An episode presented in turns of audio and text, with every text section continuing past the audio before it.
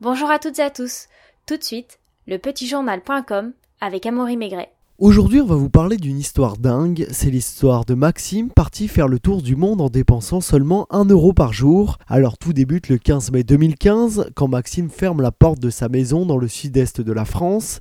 Il porte sur son dos seulement quelques vêtements. Rien dans ce voyage n'est planifié. Le parcours comme le budget révèle plus du hasard et des rencontres que d'un choix calculé.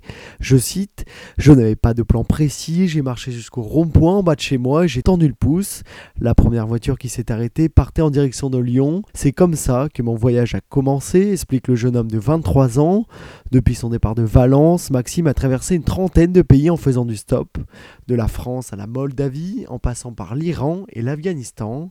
Alors bien sûr, il y a quelques exceptions, quelques trains, quelques bus pris en de rares occasions, des trajets généralement offerts par ses conducteurs qui refusaient de le laisser sur le bord de la route. Après quelques semaines de vadrouille, le voyageur estime ses dépenses quotidiennes à 1 euro par jour. Il s'impose alors de maintenir ce budget sur l'ensemble de son voyage, quand bien même s'il devait rater quelques repas. Depuis décembre 2015, il séjourne à Hong Kong, une des villes les plus chères au monde, une ville où il a réussi à se faire embaucher comme veilleur de nuit dans un hôtel. Et depuis début mai, il est parti dans le sud de la Chine, en stop et avec 1 euro par jour.